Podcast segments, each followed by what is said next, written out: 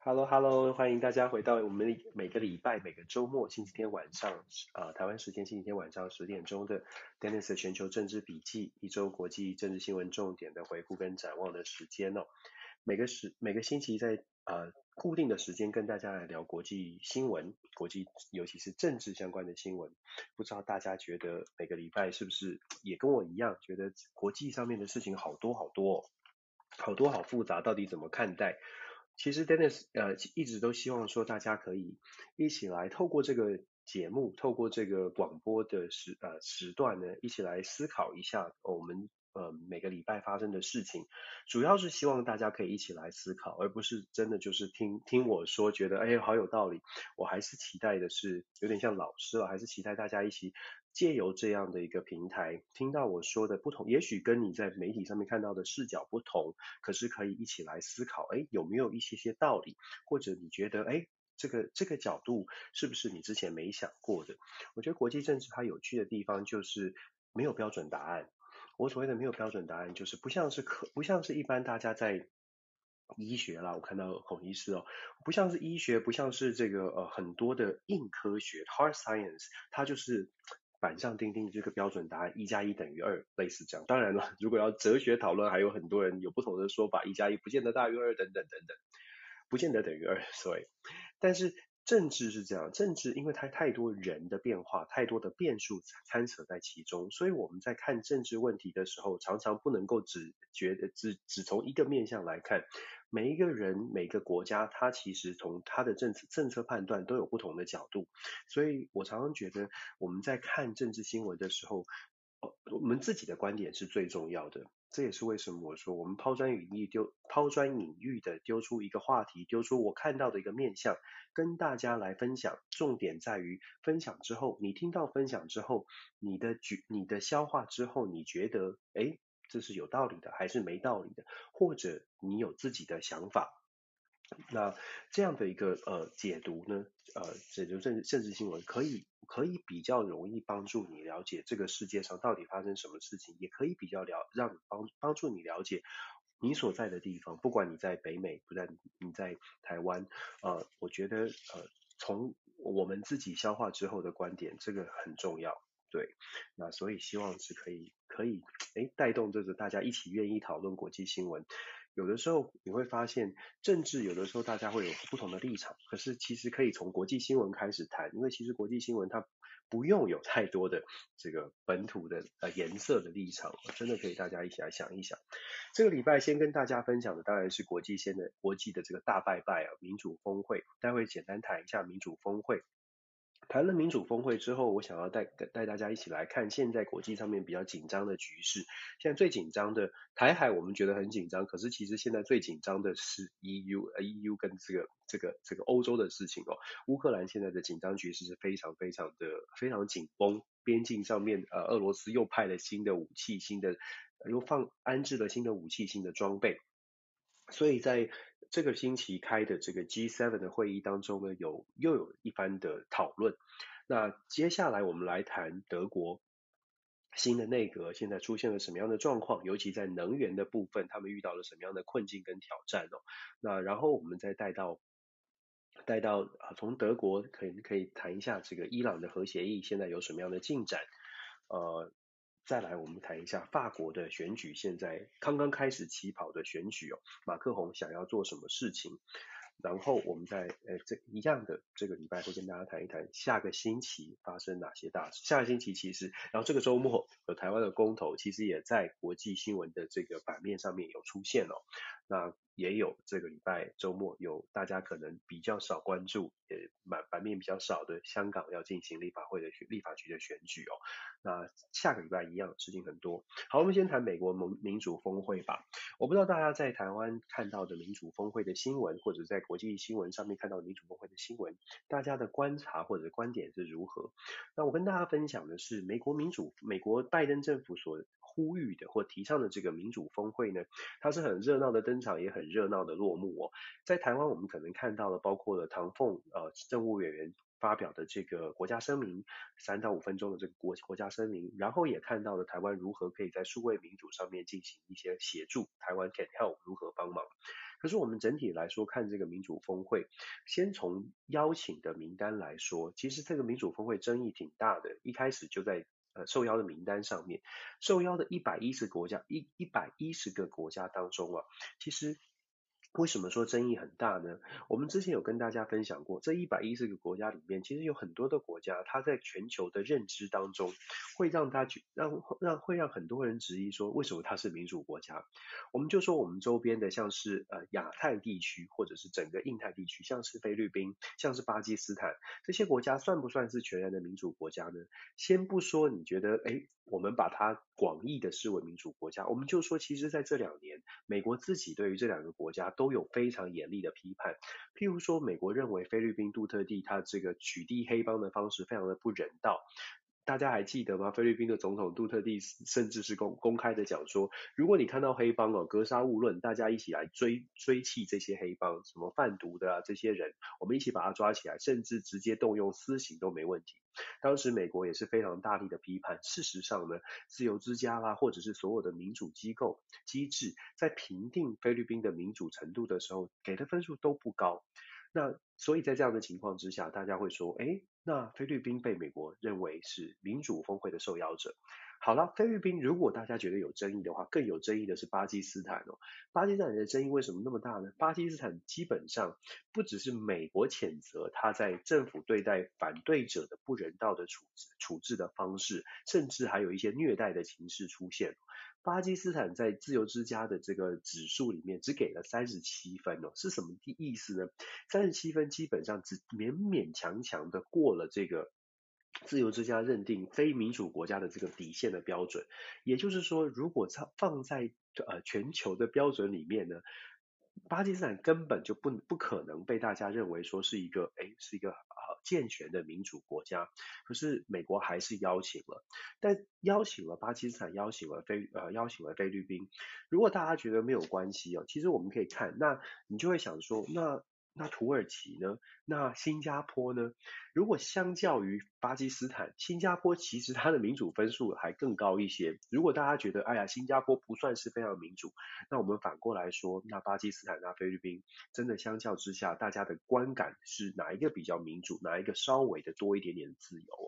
也就是说，在美国。这个召开民主峰会，他在邀请名单上面就引发了不少的争议。那当然，他争议背后是有原因的，他不可能是没有道理就去邀请这些国家。一般来说，美国呃一般的解读啊，美国邀请的这个参加民主峰会的一百一十个国家，很多部分是战略性的思考，就是美国打算要希望这些国家可以配合美国做很多的事情啊、或者是在战略上面有有所合作，所以。做出这样的邀请的动作。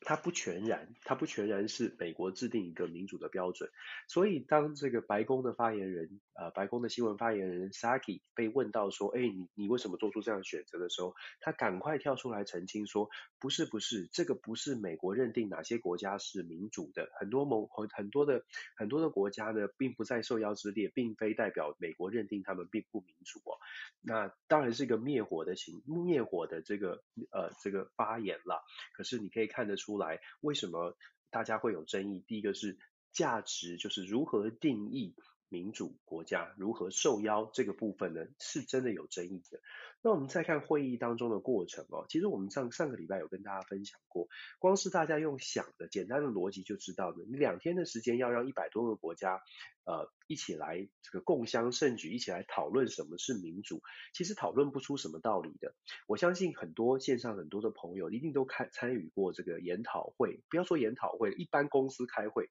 有没有可能一百多个人在两天的时间，大家可以畅所欲言，真的落实，或者是真的是呃真的达成什么样这样的协议达成什么样的共识？不可能的，这是不符合现实的。那很显然的，不符合现实，但是又要开这个会，当然就会被质疑说，那你象征意义这么大，效果效果如何？有什么样的效果？会有什么？会期待什么样的效果？基本上不用期待有太多的效果。就像我刚刚说的。如果大家去曾经参与过一百人的大会，你就可以想象这个会议很难有实质的成效。果不其然的民主峰会最后呢，你没有办法有达成一个共同声明，或者是啊、或者是有有一个什么样的条约，期符合期待的，大家一起来签署，至少一个共同声明，但是看起来也很难达成。其实所有的消息啊，民主峰会有一个好处啦，就是非常的透明，大家可以上美国国务院的官网，可以看到所有的 schedule，所有的每个国家发表的声明、发表的言论都在上面。我其实有去有有有看了好几个国家元首哦发表的声明，我觉得其实也是挺无奈的，大家可以上去看一看，我自己的观察跟观点跟大家分享。我去点了好几个小国家的这个元首、总理啊，他们他们在发表所谓的国家声明的时候，你点进去看，你就会觉得好像小学生在交作业，就是敬爱的老师、敬爱的师长，我们国家怎么样怎么样怎么样，我们希望可以怎么样帮助民主。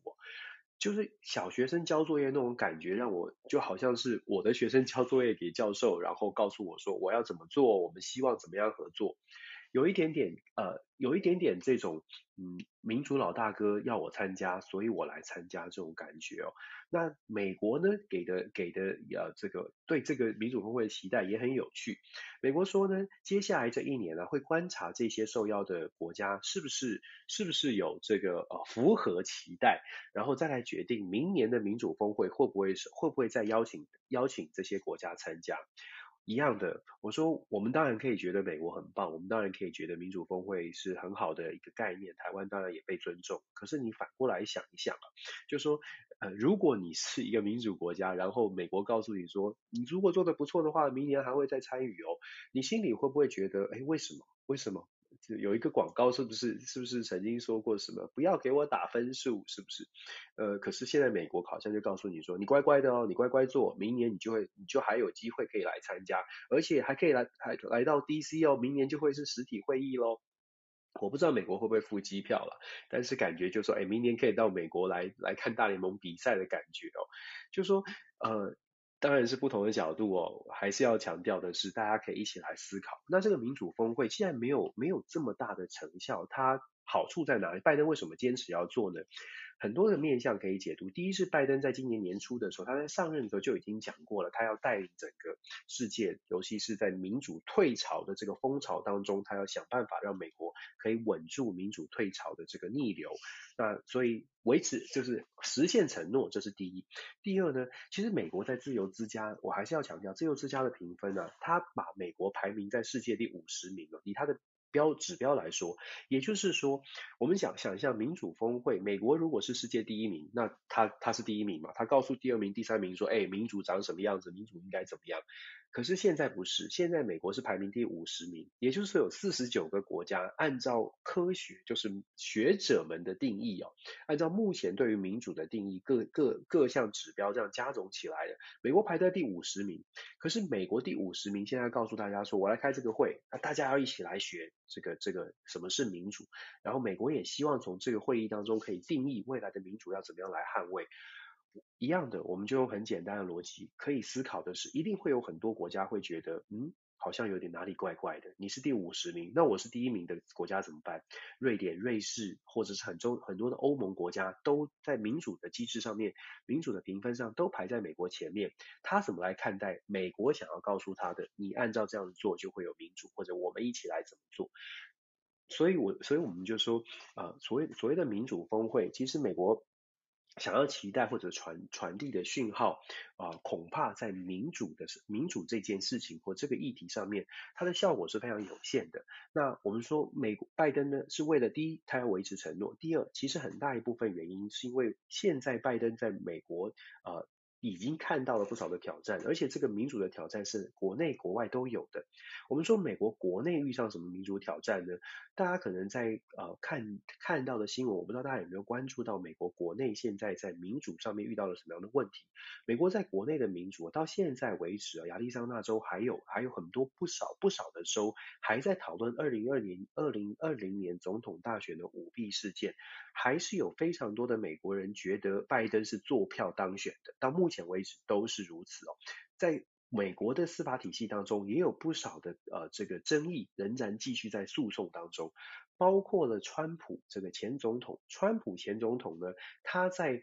这个一月六号，我们记得，如果大家熟悉的话，一月六号美国国会有一个山庄的骚动的事件，山庄骚动事件，国会其实有呃，就说进行深想要进行深入的调查，可是由川普带领的一群人，包括共和党的很多的政治人物，在调查的过程当中是百般的阻挠哦，希望这个不要进行，不要再再深入的调查，那。光光是光光是这一点就被这个很多的机制，或者是其实我们自己就可以判断了。光是这一点，你就可以想象现在的美国在国内国内遇到的。第一个民主的挑战是两两党的对立，两党的意识形态的对立，让美国在很多的议题上面，到底呃什么是公平正义、投票权的争议都还没有办法解决，所以美国的民主在国内就遇到了这个问题。第二呢，民主党人最近对于拜登在国内的部分，在民主党人对于拜登也有很多的挑战和很多的不满，不满在哪里呢？如果大家看美国的新闻，会看到很多的争议，最近的一些比较大的话题，像是在德州，在南方州，很多州都在针对投票办法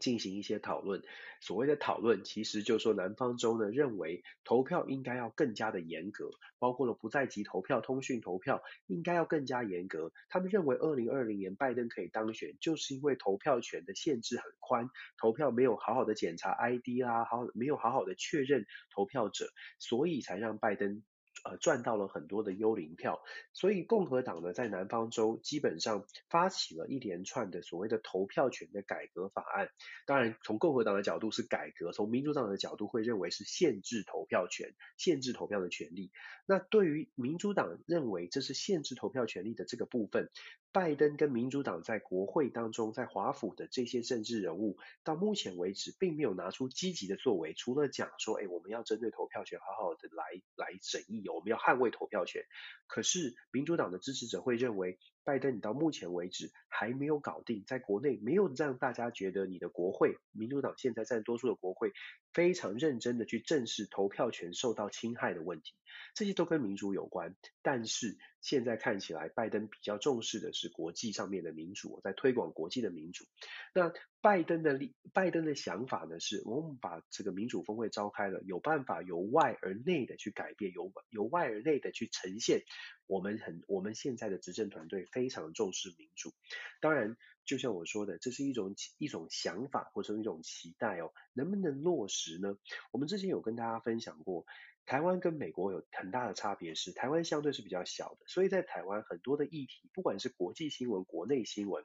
我们基本上在台湾有看新闻的朋友都会涉猎到。可在美国不一样，美国的民众基本上不看国际新闻，所以当拜登期待说，哎，在外交上面得分，在外交上搞民主峰会，可以让美国民众有感，真的无感，真的很难有感。这是布林肯团队，就是拜登所带领的这个。这个外交团队，布林肯他们这个国务卿这一整组人，其实遇到的最大的批判，就在于他们太过相信他们的外交专长是有办法善是有办法好好的把这个讯息讯号让美国民众知道的。我先讲了很多次，从他们上任的发言就已经确定了，他们很期待外交上面的这些讯号呢，可以让美国可以跟美国的民众接起来哦，但是很显然的接不起来。理想跟现实最大的差距，可能在拜登的团队当中是展现的非常的清楚。那当然，我们说这个挑战会持续。如果拜登团队没有办法理解这个外交是没有办法拿来在美国群众当中，在美国的民意当中加分的，那么恐怕他接下来还有很多的挑战会要面对。那我们再深一步的来讲，所谓的民主峰会，它会造成什么样的影响呢？民主峰会其实有点危险的部分在于，民主峰会当中有点。过分的强调了民主对上非民主，或者甚至是民主对上专制。这段时间以来，我相信大家在新闻当中可能也看到了这样的解读。现在拜登好像要带领大家，带领这个世界走向所谓的民主跟非民主国家的一些制呃。不要说对抗，至少是制衡哦，相互的呃竞争吧。可是这个竞争呢，会出现一个问题，就是我们有说过，在全球化的时代，你很难各国各个国家已经很难切割了。冷战时期的时候呢，我今天美国跟苏俄，美国跟当年的苏联老死不相往来没有关系，我们在经贸上。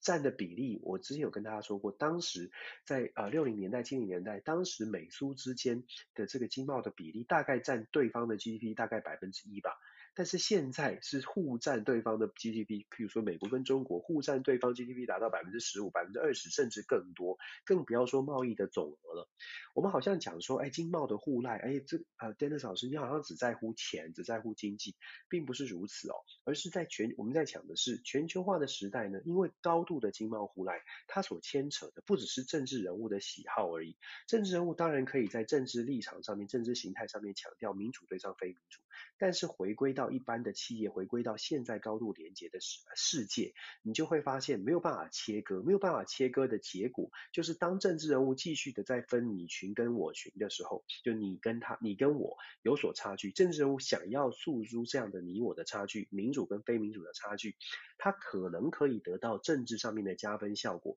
但这个加分效果会是相对短期的，因为一下子会让大家觉得嗯，很有道理。很有道理，可以应该要竞争，应该要对抗，应该要小心，应该要防范。可是长时间拖长了之后，你会发现后续的金钱跟政治的影响就会。就联动关系就会出现了。举例来说，像 Apple，像是 Nike 公司这些公司，根据美国国会的调查，他们已经发花了非常多的钱在聘请游游说的组织，在美国游说是合法的。他们花了非常多的钱在游说美国的政府，游说美国的国会议员，针对中国，尤其是新疆议题，在法案的规呃这个制定上面可以稍微的保留弹性。为什么呢？新疆产的棉花。对于呃所谓的成衣业，所对于 Nike，对于这些公司，艾迪达公司，其实都是有影响的。新疆还有产大量的能太阳能电、太阳能电池面板的相关的这个原物料，这个对于美国推广的绿能、推广的太阳能电池也有影响。然后更不用说特斯拉在中国大陆的投资哦，所以你可以看得出来，呃，我们说长期来说，短期之内的效应，民主对非民主听起来是很有道理的，但是长期的效应，你会会发现金钱跟政治的结合，金钱跟政治的挂钩，接下来就会去牵动美国对外的政策，尤其是对中或者对俄罗斯。那民主峰会召开，我们说担心的是把大家。让大家觉得，真的这个世界就是走向了民主对上非民主，真的在对立心心态上面应该要保持对立。可是后续我们会发现难度是很高的，所以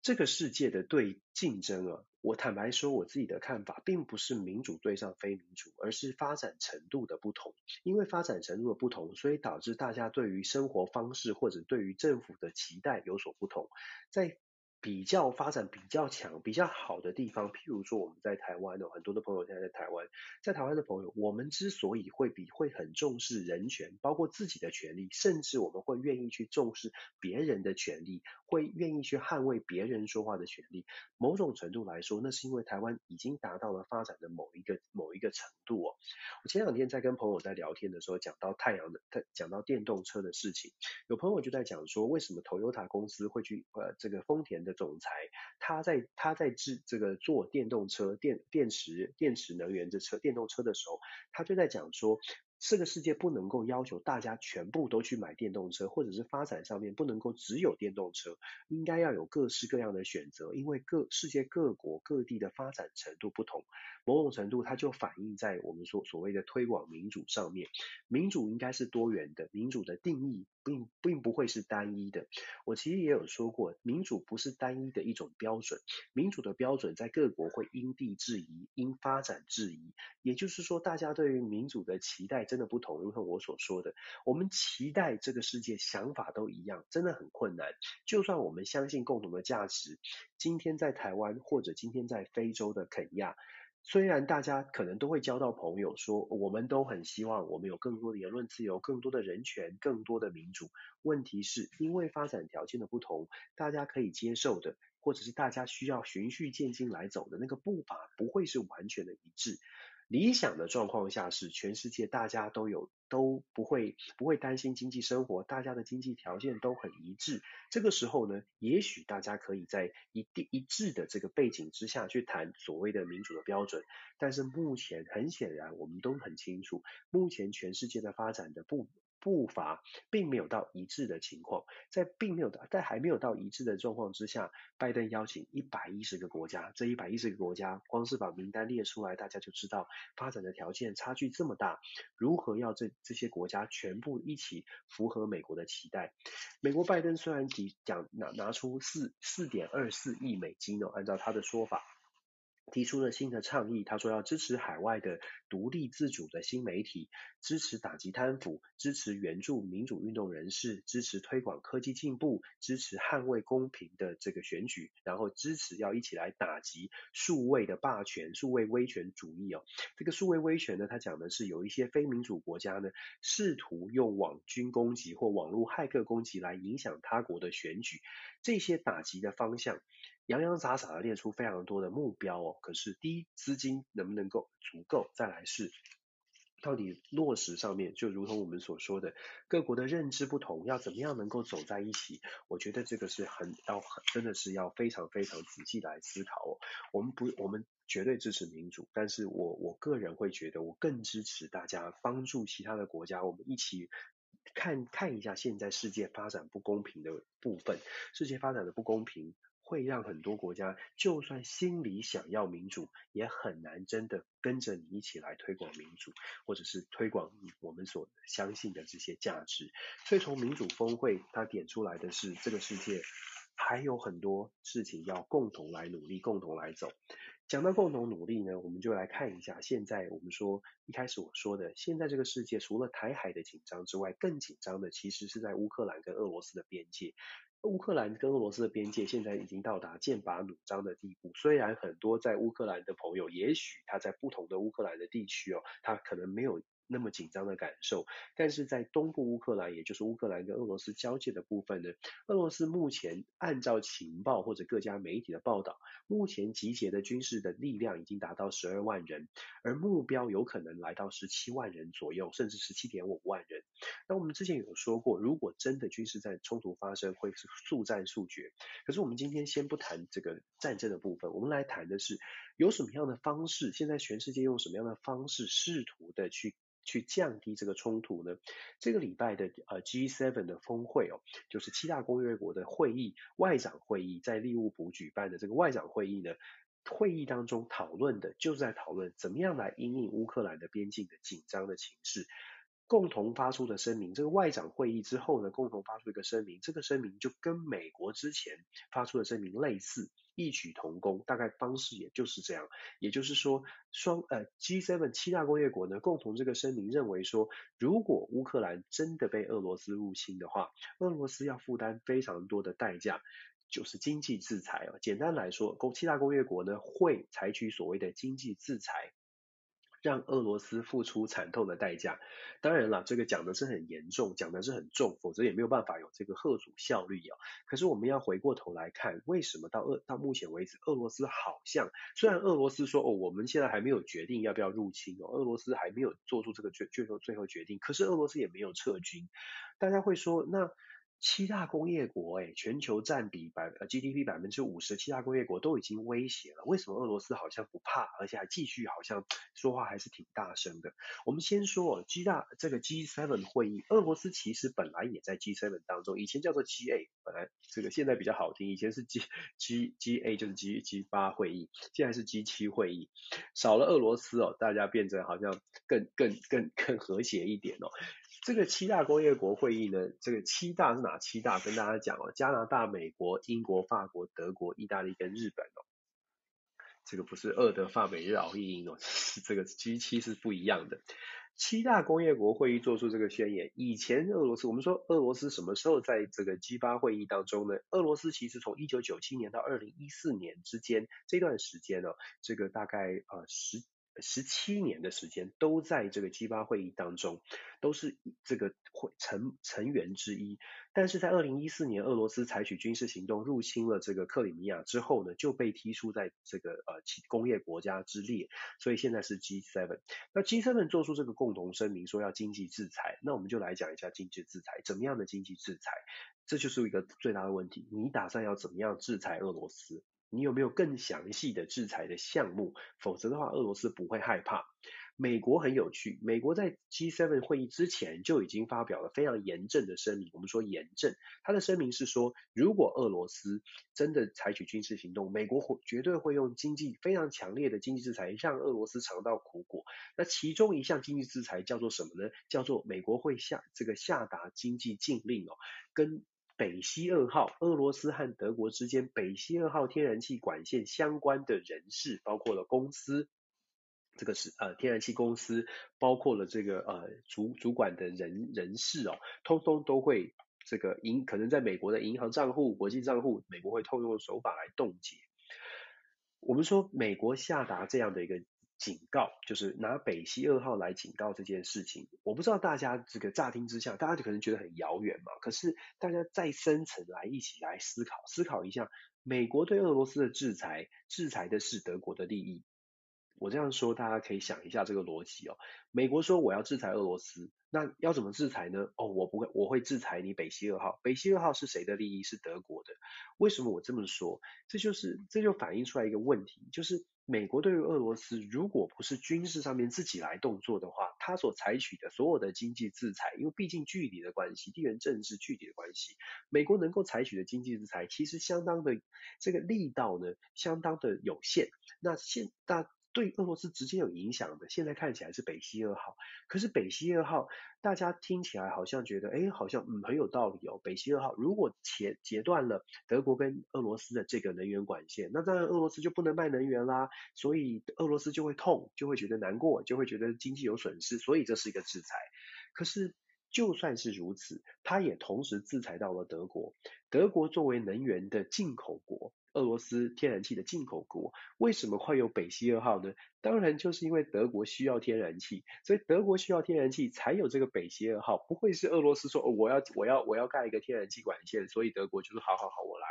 德国是因为德国也需要天然气，我们知道德国的能源，德国的重工业非常需要能源哦，所以德国自己本身需要天然气，所以北溪二号的建制，它不会，它并不完全是德国想要，而是德呃不是俄罗斯想要卖，而是德国也想要买。在这样的情况之下，制裁北溪二号这件事情有没有跟德国进行事先的联系呢？看来是没有。为什么？因为德国啊，我们知道德国的新内阁，我们之前有讲过，德国的新内阁上任之后，德国的外长呢，打算是绿党的。这个呃，Baerbock，我有朋友纠正我的发音啊，是 Baerbock，他要来担任。那 Baerbock 他的本身的立场是非常的强势的，他对俄罗斯、对中国、对这些相对来说人权不是很好的国家，Baerbock 他的立场是非常坚定的。年轻四十一岁，他认为我们不能够，我们的外交政策，我们对这些非民主国家，我们绝对不能够松手，我们必须要让他们知道我们坚定的立场。可是他讲完这个，上个星期我们在讲说他讲这个话讲完之后呢，这个礼拜。德国的新的首首这个呃总理舒兹就跳出来讲说，他不可能让绿党的，就是这个政府的同盟，他讲说同盟，他不可能让绿党的盟友呢来决定德国未来的方向。德国的宪政体制呢有一个就是总理的这个。Supremacy 就是总理有最高的决定权，毕竟他还是有阶层制的。所以舒兹跳出来讲说，不行不行不行，我们不能这么强势哦。某种程度反映出来的是，社民党，也就是说德国的这个总理舒兹他自己社民党的选民，其实对于北溪二号的民意支持度是高的。为什么？我们如果把德国的地图拿出来看，北溪二号其实途经的地方主要是来主主要是呃，就说嘉惠的地区，主要是东德哦。那东德这个这一块地方呢，基本上它是社民党的票仓，它也是这一次为什么舒兹可以选上的关键。西德就是非常的进步派，长期以来大家。东西德的概念呢，东德是过去的共产，西德是过去就是美国支持的民主自由的地方。西德地区的人民相对来说，在意识形态上是比较进步的，比较重视环保，比较重视人权、民主等等的价值。绿党很多的支持者是来自于西德，所以我们从选举的政治版图来说，为什么绿党会在很多的议题上可以走得这么前面？是因为它的背后的支持者是这样的，是这样的选民结构。可是相对来说，社民党并非如此哦，而且呢，梅克尔的支持者为什么我们说梅克尔好像走的是务实路线？梅克尔自己就是出身东德的，对东德的人来说，怎么样能够务实的把生活过好？这个跟成长的背景，这跟社会社会的结构是很大的关系的。你可以看得出来，这人物的意识形态跟选的这跟政策的选择。总而言之，我们讲到北溪二号。要对北溪二号进行制裁，可是德国的民意有超过三分之二的德国人是支持北溪二号继续运作的。也就是说，德国人其实非常清楚，北溪二号的存在当然有可能让德国的能源更加的依赖俄罗斯，可是同时依赖的同时，也是代表的德国非常需要这一条管线，非常需要德国的能源能源支持。那我们回回过来讲说，G7 会议发表的严正的声明，那严正的声明为什么俄罗斯不怕？关键就在这里，关键在于包括欧盟，不只是德国，包括欧盟的其他的国家，对于如何制裁俄罗斯，恐怕没有办法有一个非常非常真的是。强硬的共识，因为目前欧盟如果以非常实际的数据来说，欧盟对于德国的能源依赖是极高的。整个欧盟的国家对于德国的这个天然气，百分之四十欧盟国家的天然气来自于呃来自于俄罗斯。如果再加上另外百分之十五到二十石油的能源是来自于俄罗斯，基本上整个欧盟有超过一半的能源是靠着俄罗斯来支撑的。你可以说经济互赖，电子老师，你常常在讲说互赖嘛，interdependence，互赖就是互相依赖啊，互相依赖就是如果呃欧盟不跟俄罗斯买这些东西，俄罗斯就没有收入啦，他也会很惨的，对不对？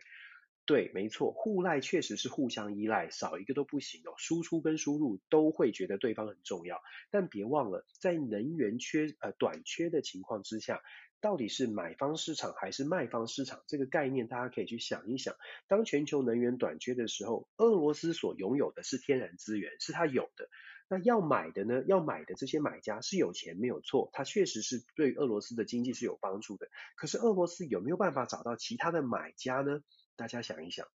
俄罗斯现在手上的天然气，手下手上的石油，他有没有办法找到欧盟以外的买家？答案是有的。其实你看国际国际政治，为什么现在俄罗斯跟中国好像突然走得非常的近？原因就在于，当欧盟觉得在能源的需求上面需要找另外一个 alternative，需要找另外的替代的来源，在找替代替代来源的时候，卖家俄罗斯其实也在找替代的市场。中国这个时候呢的介入，或者是俄罗斯跟中国之间最近走得非常非常的近，其实很大一部分原因就是因为俄罗斯也在寻求所谓的第二卖家。如果中国可以支撑俄罗斯卖家的需求，就是有市场可以卖，那么欧盟国家还是不是对于呃俄罗斯，就是刚我们刚刚讲的互赖？欧盟这边的这个生意是不是还是俄罗斯必须要牢牢抓住的，必须要妥协的？恐怕那个程度就会下降。再反过来讲说，为什么现在俄罗斯 G7 会议当中给了什么这么强硬的经济制裁？我们不跟你买油了，或者是北溪二号我们要切断了。俄罗斯好像相对的老神在在，因为他最近才跟中国搭上了线。中国现在的能源情况，如果大家看新闻，是不是也看到了中国呃，因为不进口煤矿，中国有能源短缺的问题。俄罗斯现在等于找到了一个呃 B 计划，不卖欧欧洲国家油呃这个天然气，不卖欧洲国家石油，不卖中国，中国一样有市场。在这样的情况之下，原来的这个平衡的互赖，买家跟卖家的平衡，现在就出现了一些不一样的状况。那这也是为什么可以解释说，欧俄罗斯现在面对美国什么北溪二号的制裁，欧洲国家说我也要制裁，俄罗斯会想说，那你就制裁吧，反正我已经找到了 B 计划，我已经找到有人买我的东西了。对俄罗斯而言呢，它确实它的能源输出占了全球全全国的这个呃。收入很大的比重，可是这个这个收入钱从欧盟来还是从中国来？大家想一想，做生意的很简单的概念，你做你开门做生意，你在乎这个钱，同样都是付钱，你在乎这个钱是谁付给你的吗？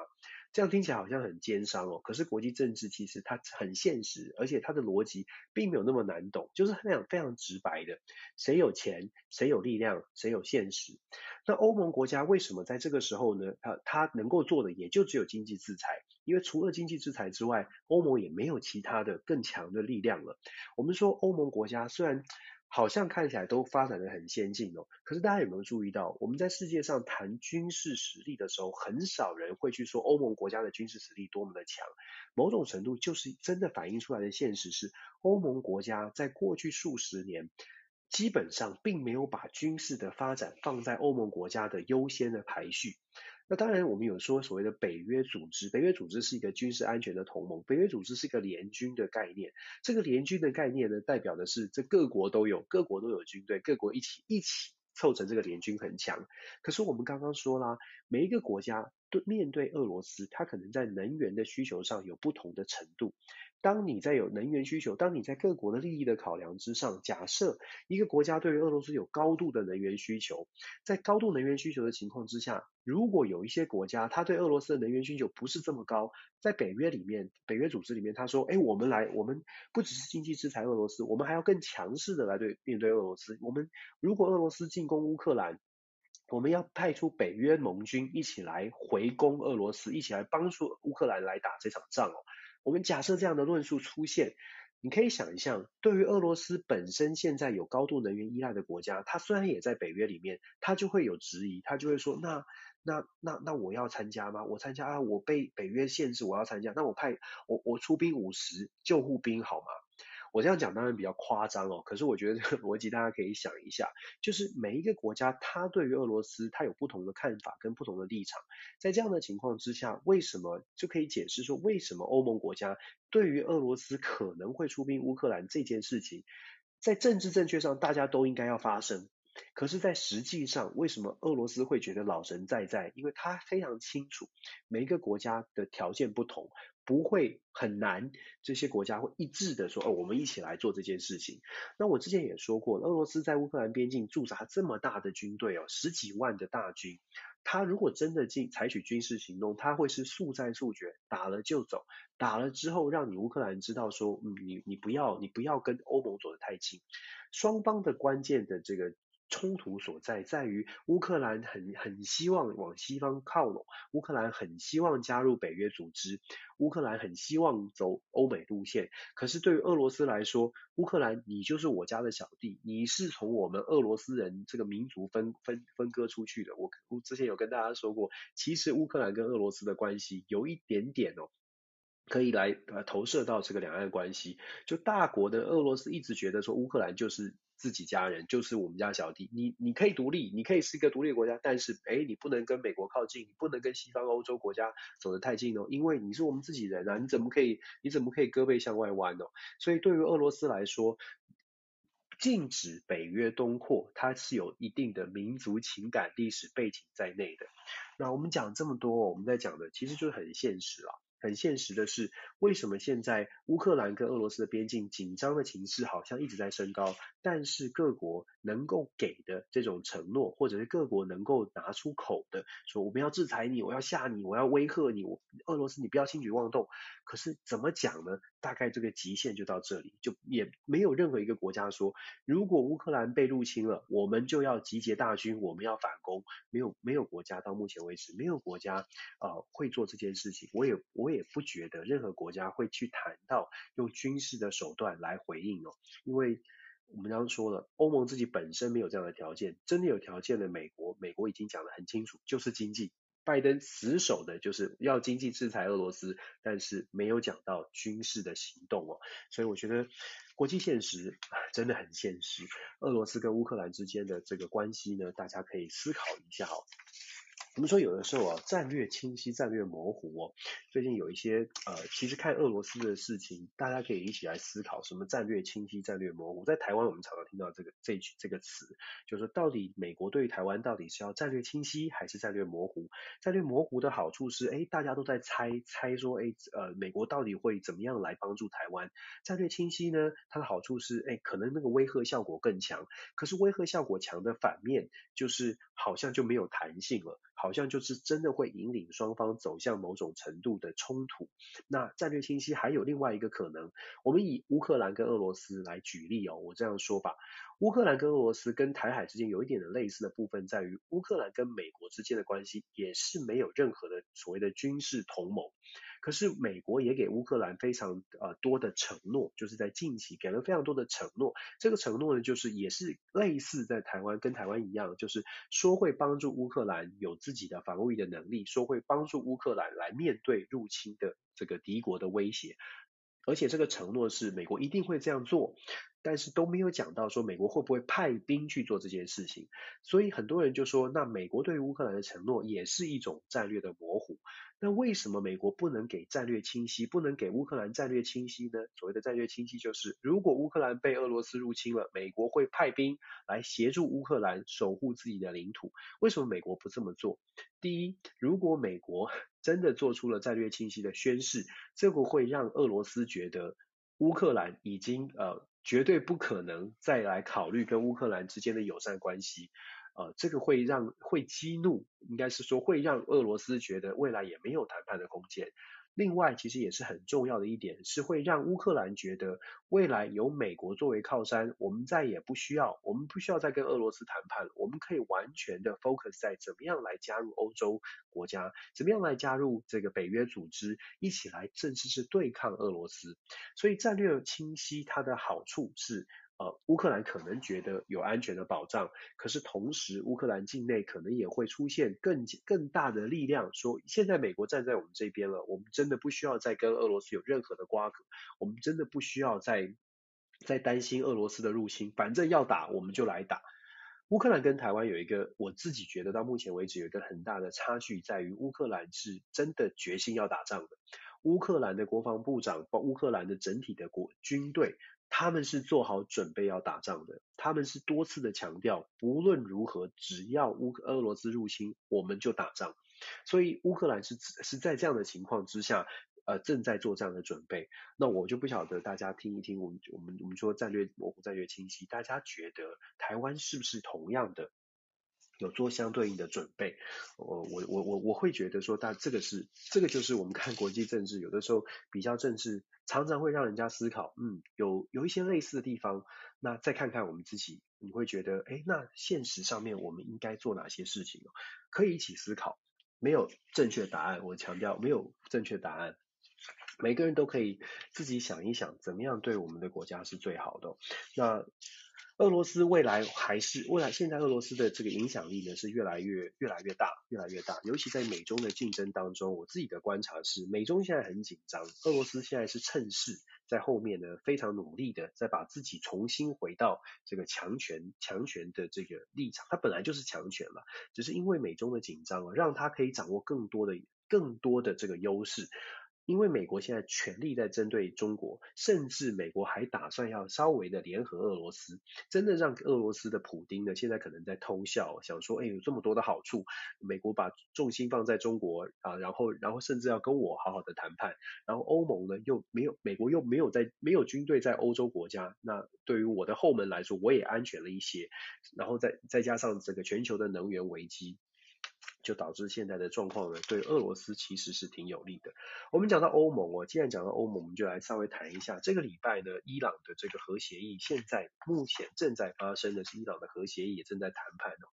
英国这个时候啊，给了很大的这个英国的外长啊，Liz Truss。今年才上任的新的外长，非常年轻，四十六岁的女性呢，非常的干练，她的态度也非常强硬哦。她针对伊朗的，她说这是伊朗最后的机会了，这是伊朗能够重回二零一五年核协议最后的机会，讲得非常的斩钉截铁，非常的强势哦。她认为呢，这个呃，伊朗已经拖得太久，伊朗的问题已经拖得太久，如果伊朗没有办法就是放下一些放下他自己设下的条条框框的话，欧洲国家。帮助协调谈判的这些国家，大概耐心也会耗尽，所以他丢出这个非常强硬的这种说法。当然，呃，这强硬的说法会不会让伊朗去做去做让步？我觉得后续还还可以观察。但是，呃，很特别的是，我觉得我自己觉得很特别的是，现在美呃感觉起来，对于伊朗强势变成是欧盟的欧盟的一种共识，就是感觉起来，因为跟欧盟。距离比较近嘛，比中东地区跟欧盟比较近，欧盟国家现在看起来呢，也开始感觉到美国能够给的影响力或者美国可以给的帮忙是比较有限的，所以我们会看到欧盟国家，我其实之前有分享过，我觉得世界不是三权鼎三强鼎立，而是如果欧盟国家能够集结的话，欧盟会非常成非常可能成为世界的第四四大本柱之一，哦第第四是第四根柱子会立起来。欧盟国家现在看起来，当然英国不是欧盟了。但是欧洲国家现在看起来对于伊朗的态度是比较强硬的，他们认为说，如果伊朗不愿意跟美国好好的谈谈判的话，欧洲必须要采取更强势的态度。那当然，法国法国的马克宏，我们知道他他一心觉得自己可以带领欧盟国家往前走哦。我们待会待会马上马上说法国的问题。那所以现在呢，伊朗的核协议现在这个周末正在呃。正在奥地利进行谈判，下个星期我们可以后续观察的是谈判的结果，尤其是伊朗是不是愿意放弃他们本来所说的这个前提假设。伊朗说，如果要重回二零一五年的核协议的话，美国必须要先行的就把所谓的经济经济制裁对于伊朗的几个重要人物、重要政治人物的经济制裁，比如说银行账户啊等等，这些经济制裁要先取消，伊朗才会愿意。才会愿意来进行这个核协议的谈判。那现在欧盟比较大的这个压力是给了给了伊朗，说这是你最后的机会了，如果再不给机会，那我们就不要谈了。呃，这种强势是不是伊朗会买单？我说下个星期我们就知道，伊朗是不是是不是会说好吧？那我们我们先不用不用美国把所有的经济制裁都取消，我们就可以先来谈一些细节，怎么样来减少这个核子武器、核子核子相关设施。呃的扩张哦，那伊朗的核协议讲了好久好久了，已经谈了好久了。我这不这这里不得不这里不得不说，其实二零一五年的核协议呢，虽然不理想，但它至少是一个和平稳定的协议，某种程度稳定了这个中东的局势，至少在至少在伊朗的核子设备上面。但是川呃川普上任二零一八年就片面的这个取消撤出核协议这件事情，到目这件事情从现在来看，三年之后，将近第四年之后回来看，真的是造成世界很大混混乱，尤其中东地区很局势很大混乱的一个一个源头哦。所以有的时候政治人物的决定，虽然虽然呃好像可以满足一下的这个这个这个呃政治需求吧，或者是让大家觉得哎呀很澎很澎湃啊，美国很强势。可是它对世界的影响真的是蛮大的，所以美国做的一些决定哦，有的时候我们可以可以我们可以可以可以观察它的影响，真的真的影响大国的一些决定，影响世界挺多的。再来接下来下一个大国法国，法国要选举了，其实选举真的，我自己做做选举研究哦，你会觉得现在这个世界，我们讲到民主哦，现在这个世界遇到选举。就会变得比较疯狂，各个国家都是一样，选举的期间总是希望可以大家比较有情感嘛。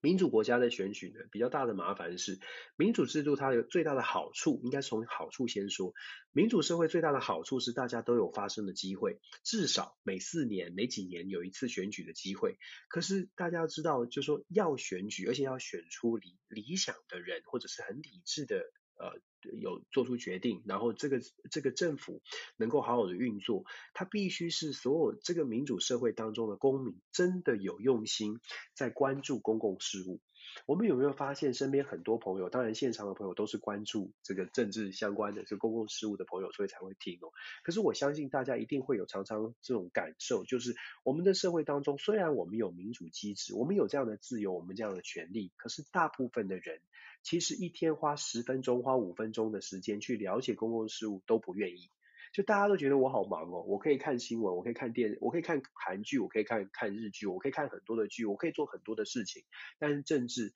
公共事务其实是放在非常非常后面的。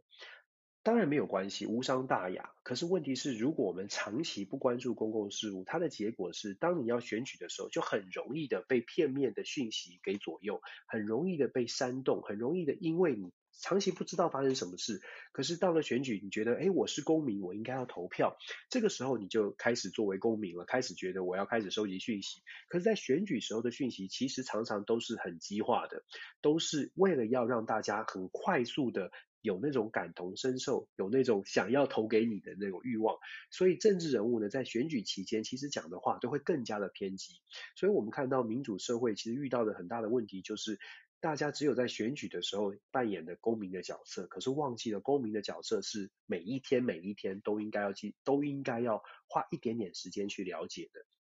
所以，怎么样能够让大家有这种想法？我觉得很很需要所有的人努力了。这不是这不是说呃，我们少数的愿意了解公共事务的人努力，其实要让更多的朋友愿意去思考。一天真的。我因为就在呼吁哦，我常常跟我的学生，在美国也是，我的美国学生也是一样不看新闻。我都跟他们说，你们下载，你们手机是 smart app，smart device，我们说聪明就是智慧手机。你智慧型手机要拿来让你变更变得更有智慧哦。它的方法就是，你就下载新闻，新闻媒体比较你觉得可信赖的新闻新闻媒体，至少它跳出来的时候，你稍微看一下，不是看标题，稍微了解一下，或者是关。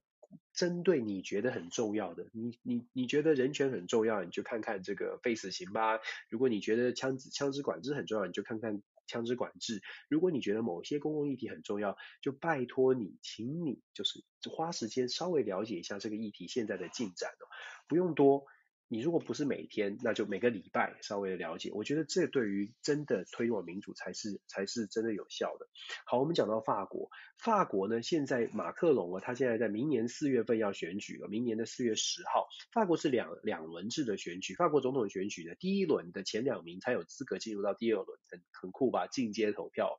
第一轮前名前两名的。第一轮一定是很多人竞争，然后第二轮进入到呃下下一轮的时候才会是前两名的选举，那才会比较竞争竞争更激烈一些。两轮选举，第一轮在四月十号，第二轮在四月二十四号。目前看起来呢，法国总统马克宏。他的这个声望哦，虽然他的民调支持度目前总统支持度大概在百分之四十一，不算太高，他的 disapproval 是百分之五十七，但是但是他毕竟是现任者，现任者一一般来说都有优势，最主要的优势就来自于他的媒体曝光是很高的，所以马克宏怎么样来掌握他的媒体曝光的机会，让法国人民觉得，诶，这个领袖还蛮还蛮不错的，他有这个先天条件的优势，因为他在总统的位置上。现在马克宏呢，其实有点有趣的是呢。他其实也是走国际国际牌的路线，他打的是国际牌哦。马克宏现在在强调的是，他在欧盟当中可以扮演很大的、很重要的角角色，法国可以在欧盟扮演很重要的角色。那马克宏他想要诉诸民众的是，法国可以主导欧盟，法国可以带领欧盟，而这个人就是他。所以法国，所以欧呃马克宏在欧盟当中其实提出了不少不少的意见。最近期他在谈的是所谓的申根签证的改革，他认为说在移民政策上面，法国可以主导整个欧盟，可以更加的开放，让让让大家可以更要解决法国的失业问题，要让让要让法国可以有更更更多的人才哦。那现在马克龙在推这件事，可是马克龙现在遇到了一个蛮强大的挑战，是来来自于法国内部。法国内部呢，有很多的人认为马克龙是骑墙派。我们讲很直白是，他认为很多法国人认为马克龙呢是左左右都不得罪的中间路线。虽然听起来很不错，可是他们认为马克宏并没有一个中心的思想，民意往哪走他就往哪走。听起来很奇怪，对不对？民意的领民主的领袖本来就是应该要跟着民意走，可是法国人认为，很多人认为说他是没有核心思想的。马克宏目前在法国的民调当中稍稍的领先，可是右派的人就是方相对保守的保守势力呢，是法国国家利益优先的保守势力，现在出现了一个新的新的这个领导，新的这个很强势的这个候选人呢，Pécresse 这个佩克莱斯哦。佩克莱斯他是他是这个中间偏右路线的这个候选人，他是突然窜不不能说是突然窜起，他以前就曾经在萨科齐的政府，前总统萨科齐的政府担任过教育相关的这个主管的教育部长吧。他他基本上他并不是政治素人。那 p r i c k e s 他的他的论述是说，法国现在需要一个全新的领袖，需要有一个核心价值的，有一个理有一个法国中心的一个领袖。其实，在现在，我们我们刚刚一直在讲说全球化的时代，全球化的时代，全球化的时代好处是全球经贸是互通的。可是全球化的时代也会造成一个负面的负面的影响是，当你全一直在讲全球化的时候，没有受到全球化的好处，没有感觉到全球化是好事是好事的这些社会相对的某些产业，譬如说传统产业，它没有办法跟国际接轨，它没有办法透过国际经贸得到利益的时候，它就会反思说，我为什么这么多的好处都是给你们这些有国际国际交流的人、国际贸易的人，那我们这些本土产业怎么办？所以全球化的另外一面是，全球化也有受害者。全球化的受害者在每每一个国家的内部，就会让所谓的保守势力抬头，就会让这些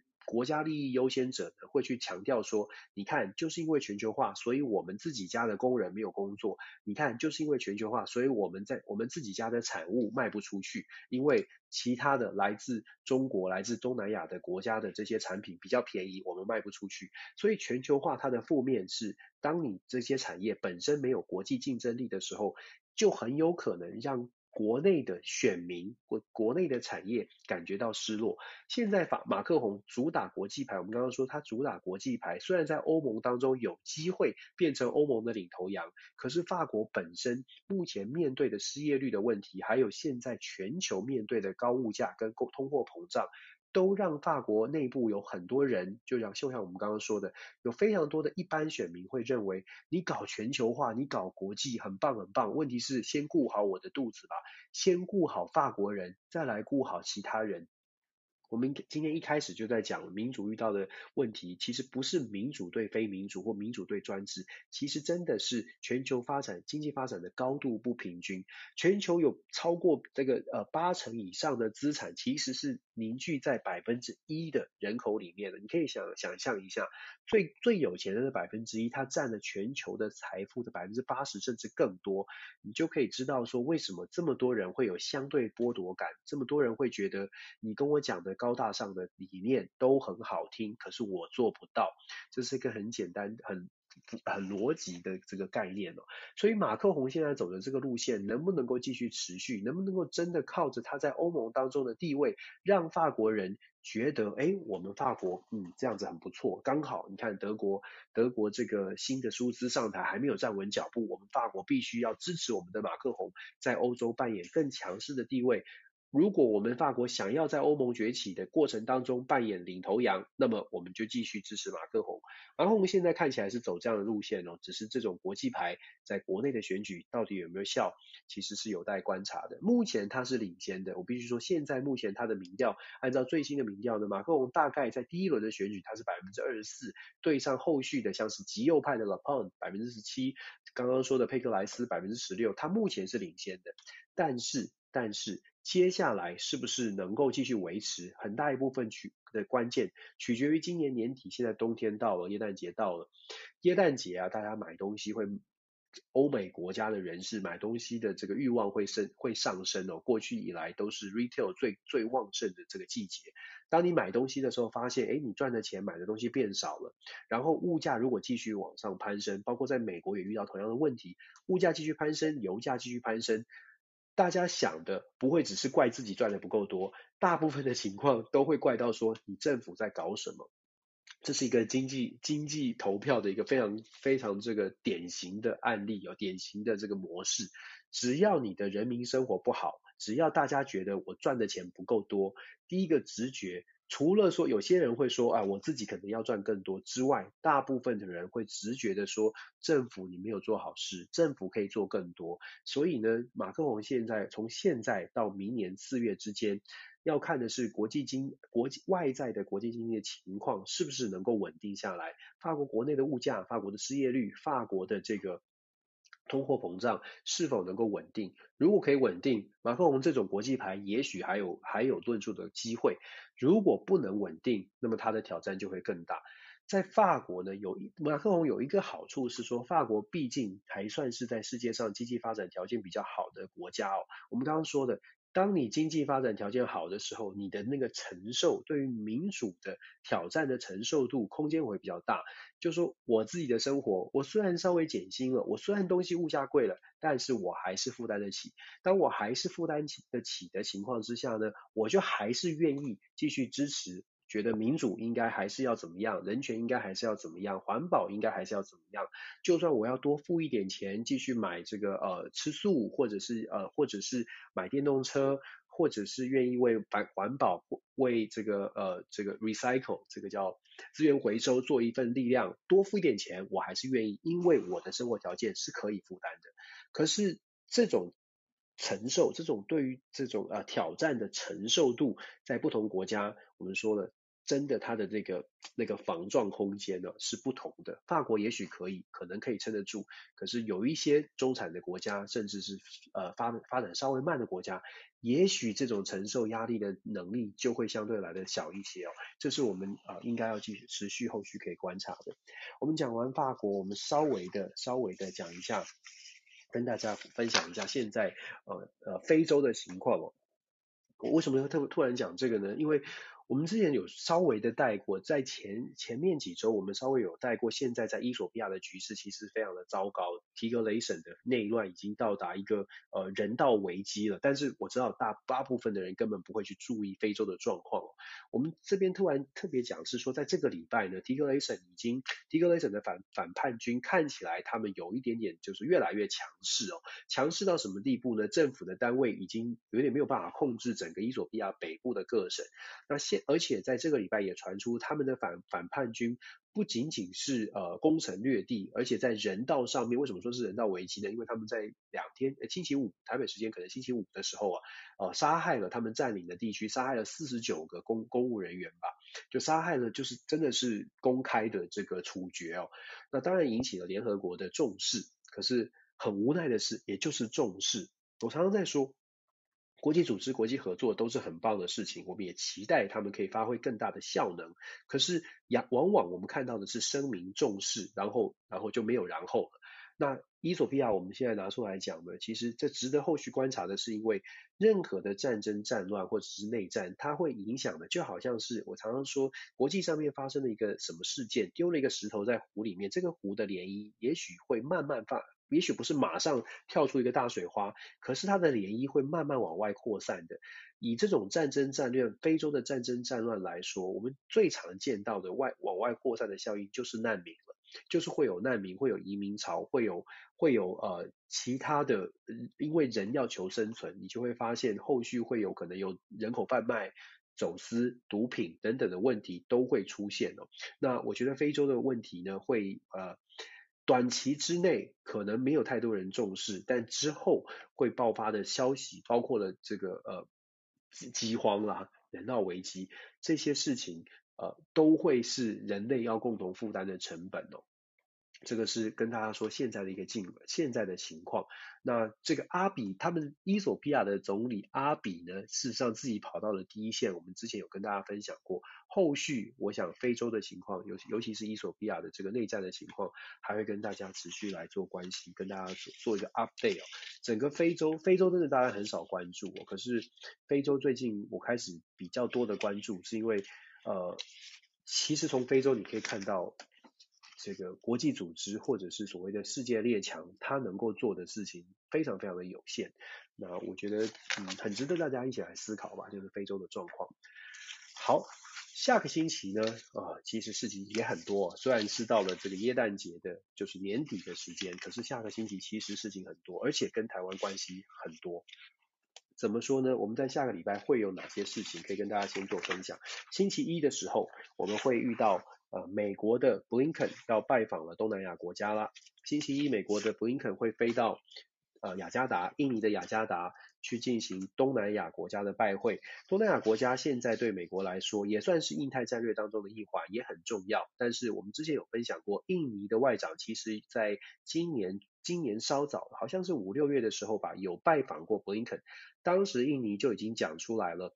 美国呢，不能只是说，美国必须要做。印尼其实一直都很，东南亚国家其实一直都很期待美国是真的能够做更多，不能只是说，否则的话，对东南亚国家来说没有任何的保障啊。你说了这么多，我们离中国这么近，你想要安全保障，你想要投资我们，可是我们没有看到，你得做。那布林肯这次又要造访，自亲自自己本人造访印尼的雅加达，希望他，当然东南亚国家对他有很高的期望哦。呃，如果说印太战略真的是要玩真的，那就那就呃，可能要拿出更多的牛肉。这个牛肉不只是安全上面，可能美军做什么样的安全的合作？那在经济上面，美国打算要如何投资东南亚？我想这是东南亚国家非常期待的事情。他在星期一会拜访雅加达，他会接下来在星期三的时候会拜访。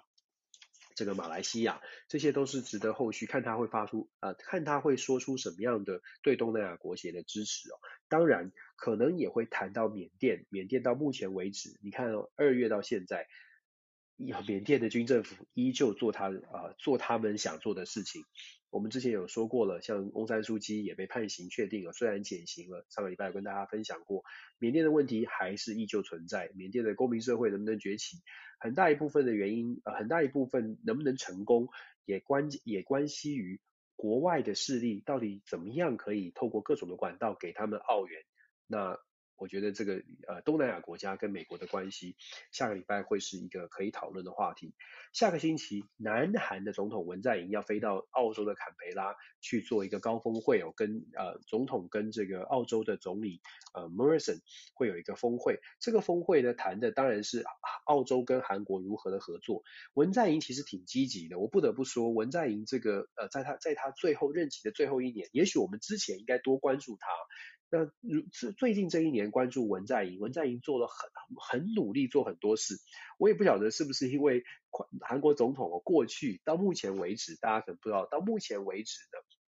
韩国还没有一个总统下台之后是全身而退，可以安心在家退休的。到目前为止，所有的韩国前总统都是被关、被抓、自杀，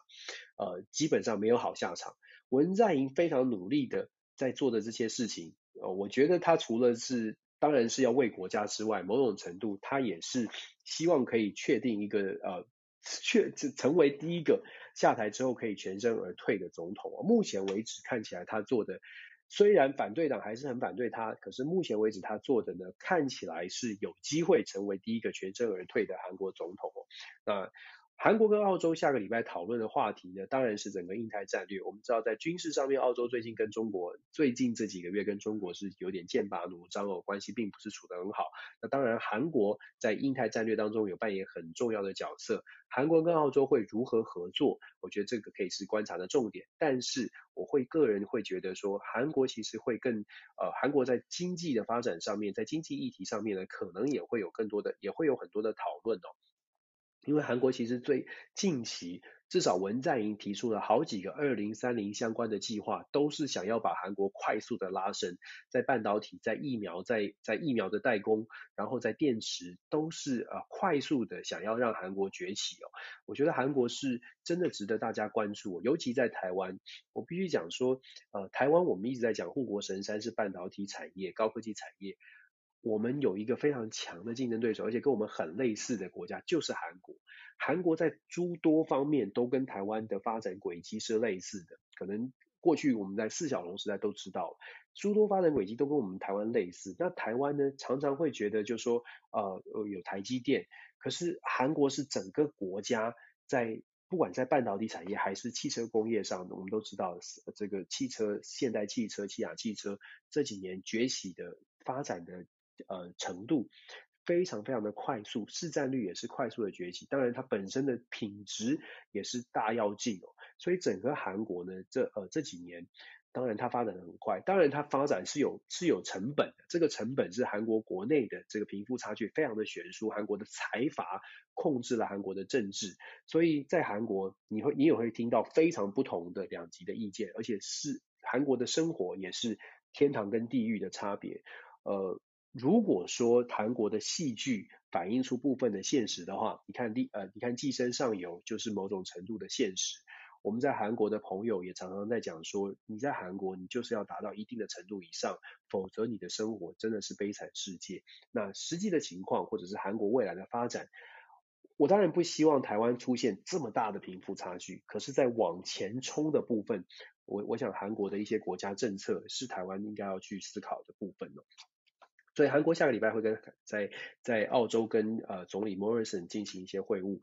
下个礼拜的大事对台湾来说是台湾的四大公投哦，这个公投议题有上国际版面，当然公投有不同的意见，呃，大家可以仔细思考。我们刚才在讲，我刚才在讲说，其实公共事务大家都可以各自表述，重点在于你在决做出决定的时候。自己扪心自问，我们是针对我们长期以来有时候关注这个话题，还是又回到了这个我们平常不关心，只是到了要投票的时候，突然就想说，谁站在台上支持哪一个，我喜欢谁，我跟谁投，或者我不喜欢谁，所以我呃，所以我要投反对哦。我觉得我们肯定要真的要跳脱出来，民主如果真的是讲的像中文讲的说，民主就是人民当家做主的话，想想看。做主的主人有没有可能是一个完全不知的、不知情的状况之下来做主？如果我们真的想要做主人，那么我们就应该表现出主人的样子。如果你想要执政，如果你想要有权力在手，权力背后的义务就是我们要关注国际，呃，要关注公共政策哦。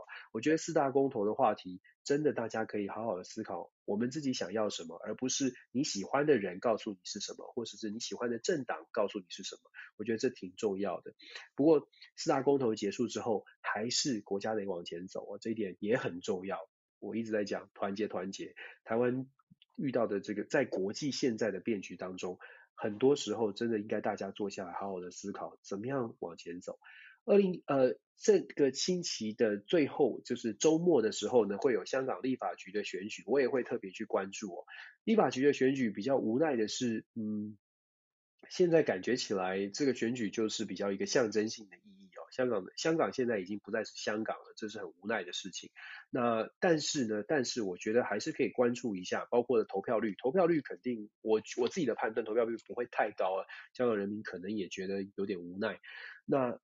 呃，香港现在的状况跟过去我们刚刚讲，香港已经不再是香港，香港真的完全不同了，就是这是很可惜的事情。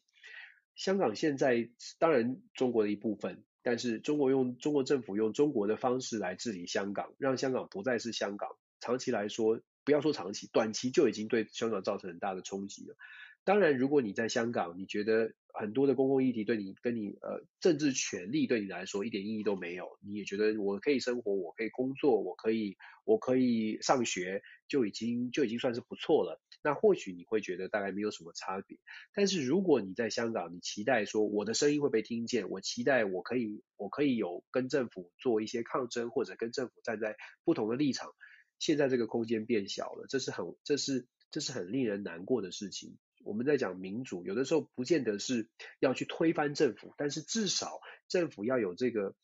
政治体制，不要说政府，政治体制或政治人物必须要愿意接受不同的声音。如果连这个都做不到的话，人民当然会觉得，人民当然会想要反对哦。所以这个周末的香港立法局的选举，我们可以观察一下未来未来的香港会往往哪个方向走。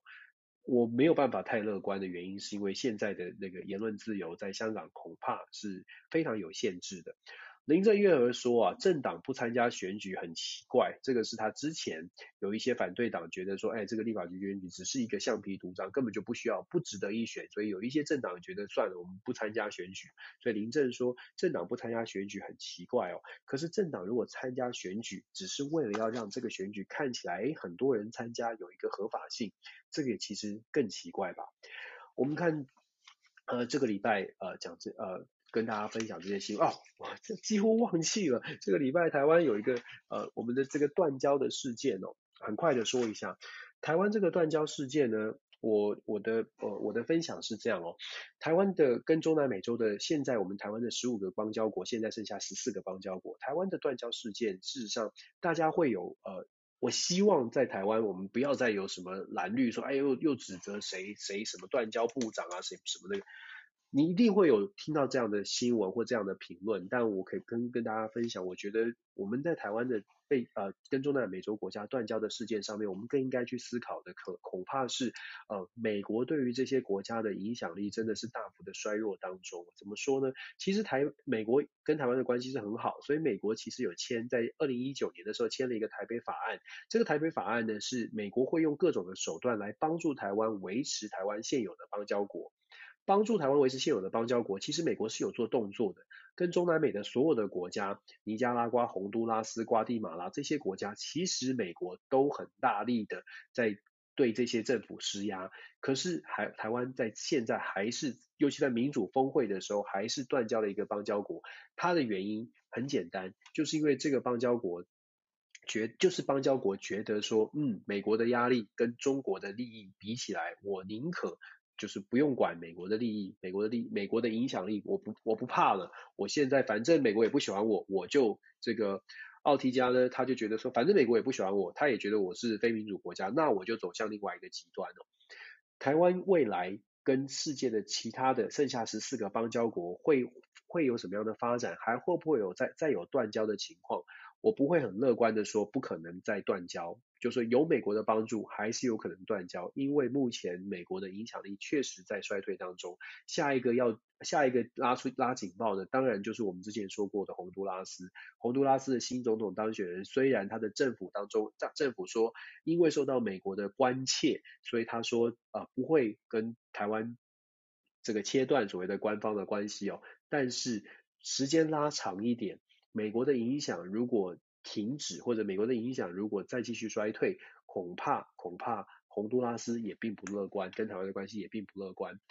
坦白说，台湾剩下十四个邦交国，在 Bloomberg 有做一个特别的分析哦，十四个邦交国占全球 GDP 的百分之零点二，不是说没有钱的小国就不重要，而是台湾在对外关系的考量上面，恐怕。要思考的是比较务实的，我们跟世界的关系，我们跟我们争取的国际空间，跟我们的邦交国数量，或许不是完全的完全的重叠，不是同一件事情了。透过跟美国的关系，呃，可以帮我们跟很多的国家，不只是邦交国，可以跟很多的国家，甚至国际组织有更更大的，可可以跟争取更多的国际空间。不一定是邦交的关系，而是有国际空间这件事情，或许对台湾来说是非常务实的。最近近期，台湾跟立陶宛、台湾跟这个这个斯洛伐克的一些交流，可以证明，在某种程度之下，世界的很多国家仍然愿意在想，仍然愿意在在种种的国际压力之中，找到那个空间，跟台湾进行更务实的交流。我会我会觉得，就也是跟大家分享我自己的观点是，我觉得怎么样让台湾能够务实的走出去啊，让中华民国可以有，就算没有邦交关系，但是我们的经贸往来，我们的我们的外交关系可以可以找到我们的空间跟立足的立足之地，这个这个可能比邦交有没有增加，有没有呃有有没有有没有有没有失落更加的重要。我更觉得，呃，不需要的一件事情，就是因为邦交的数量，因为邦交有变化，而开始觉得说，哎呀，这是政党，什么政府，谁做得好，谁做不好。坦白说，台湾现在目前的邦交关系，跟台湾自己有没有多友善，多愿意帮助邦交国，真的没有关系，真的是国际政治的角力，而这个角力是中美的角力，而不是我们台湾能够做多少。我们就算给他再多的、再多的资源，再做好朋友，送所有的华文老师去教当地的小孩子学讲中文，送我们的台商去当地投资。如果国际政治的角力我们没有办法看清的话，我们就我们就还是会陷入，就是掉了一个邦交国，就说这个政党做不好，那个政府做不好，不是这样的，是国际角力的问题哦，并非帮哪一个政党说话，而是我觉得台湾真的要是。把自己视为一个整体，看看外面，看看世界上面，我们真的是，我们真的的位置在哪里？一点观察跟大家分享。这个礼拜 又又讲了这么多，真的很不好意思。星期天的时间呢，星期天晚上哦，大家睡前听我讲这些事情，可以可能比较好睡一些哦，可以可以好好的 睡睡一觉。听了这个这么多的这个这个大家比较平常没有没有关注的事情，或许或许呃。听听累了比较好睡。